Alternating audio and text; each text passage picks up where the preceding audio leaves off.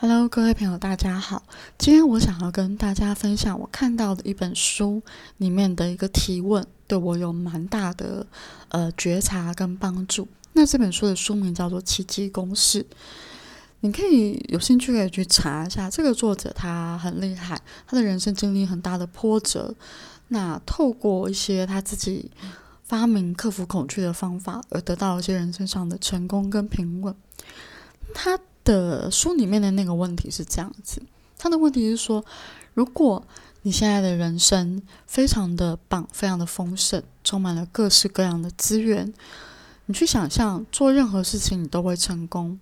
比方，如果你想要买房买车，你就想象你已经买房买车了，然后想象你现在可能在工作上面已经做到你自己觉得很棒的一份工作，或者是。资源、金钱非常的丰盛，所以最好的方法就是去想象，我们现在是几乎是不匮乏的。你还会持续的赚钱，但是你完全不匮乏，就是你不用再为了三餐、为了金钱而烦恼，然后你也拥有了所有你想要的一些物质。在这样的前提之下去想象，你的人生当中，你觉得最重要的人生的那个目标，最重要的人生的呃那个方向是什么？最重要，人生里面最重要的东西是什么？我们不要讲方向，我们讲最重要的东西是什么？那那个作者在书里面还有提到几个，就是家庭、健康、呃，兴趣、精神贡献，然后或者是呃，还有什么？我有瞬间忘记了，反正就是大概这几个，你去想象一下，就是你觉得你人生中最重要的是什么？那在前面的其中一集，我其实已经有聊过这件事情，就是人生中最重要的东西。那当时我的感觉是我最重要的东西是爱，它是个蛮我觉得蛮抽象的一个感觉。那这本书的这个问题帮助我在更加的深入去思考跟觉察，所以我看完这个问题之后，我就闭上眼睛去想象。呃，我搬到了一个我很喜欢的房子。那因为我现在住的房子不是我很喜欢的格局，跟外面的景就是一般的公寓嘛，然后大马路这样，我不是很喜欢。所以我就想象，如果我搬到了我很喜欢的房子，这房子也是我的，那我会怎么生活？然后想象我现在不用为了金钱上面去烦恼。那我人生中我觉得最重要的是什么？那当然一开始。我就发现很有趣的点是，我脑中第一个蹦出来的其实不是工作。那为什么我觉得有趣？是因为，呃，在最近我一直在思考一件事情，就是我发现我没有办法完全的放松。那我不知道有没有人去注意过自己是不是真正的放松？那我自己觉得啦，我觉得现在人百分之九十九吧。都没有人有办法真正的放松，那为什么呢？因为大多数的人啊都是很紧绷的、很焦虑的。我觉得，如果你是那个我讲的百分之一的那个人，我觉得他真的很棒。我觉得大多数人都是会担心金钱、担心小孩、担心感情、担心所有的一切，或者是没有什么好担心，但是就是可以担心。我觉得是现代人的通病。那我自己在这段时间。有慢慢的发觉，那我这边可能要稍微再呃 repeat 一次我自己的故事，就是呢，我从今年开始嘛，我的工作呈现一种比较停摆的状态。那其实我一直都在在今年一直都在做一个自我的疗愈，因为其实我不太能理解，你知道那种感觉有点像是你觉得你本来很棒，你觉得你本来会一路的往上爬，然后突然在某一个阶段，你的楼梯。瞬间崩塌，你可以去想象这个感觉。那如果白话一点说法，就是你的工作，你觉得你可以升到主管阶级或者经理阶级的，突然之间好像公司没有赚钱，然后你被裁员了，然后你可能只能去找一些很简单、很基本的月收入的工作。你可以去想象这个感觉，这是我今年对自己的感受。那我就一直不太能理解，所以其实我花了很多时间去疗愈、去看，甚至去问我的高我为什么会这样子。其实慢慢、陆陆续续的，我有好像体会了为何我会走到这个状态，脑袋会觉得是窘境，然后痛苦的，嗯，很衰的，不不 OK 的，不顺利的。可是其实，在心里面，我很清楚知道。这并不是件不好的事情。然后，直到最近这一两个月，我慢慢的有感觉到，就是我没有办法放松，然后我除了没有办法放松之外，我也感觉我每一天睁开眼睛到闭上眼睛之前，其实我几乎都在烦恼工作的事。我那天赫然的发现，我的头脑会一直想：我要写什么文，我要开什么课，我要怎么做才让自己再度的爬起来，然后再度的赚到更多的金钱。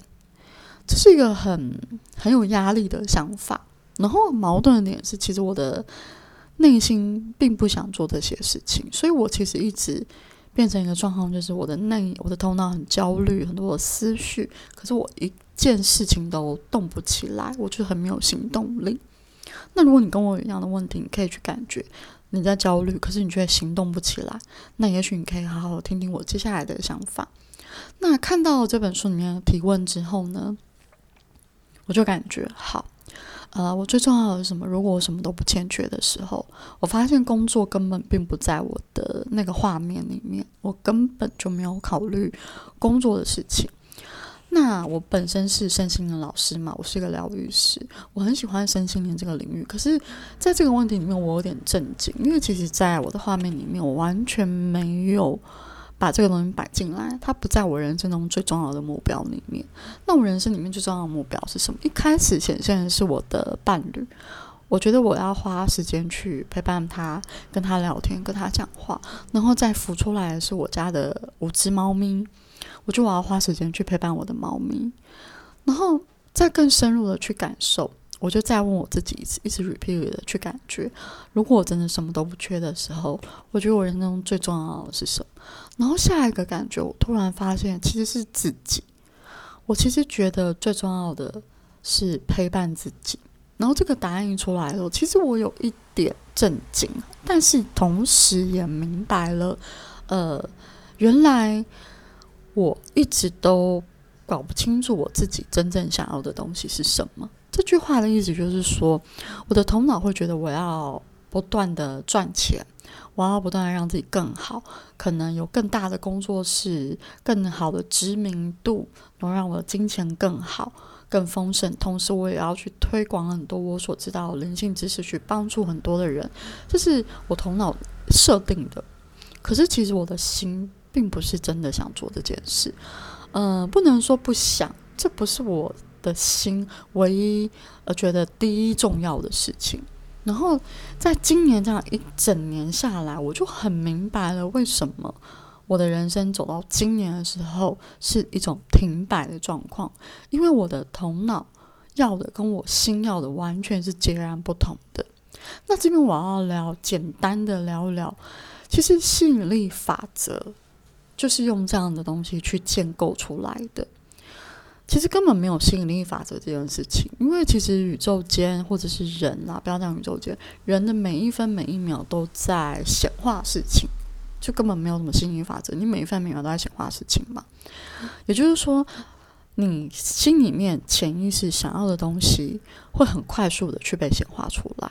那因为我我自己本身呃的状态是，可能在前几年我并没有这么强烈，可是到了去年。越来越明显，我的心疲惫，我的心想要走得更深入，想要有更多的爱自己的体验，想要更了解自己。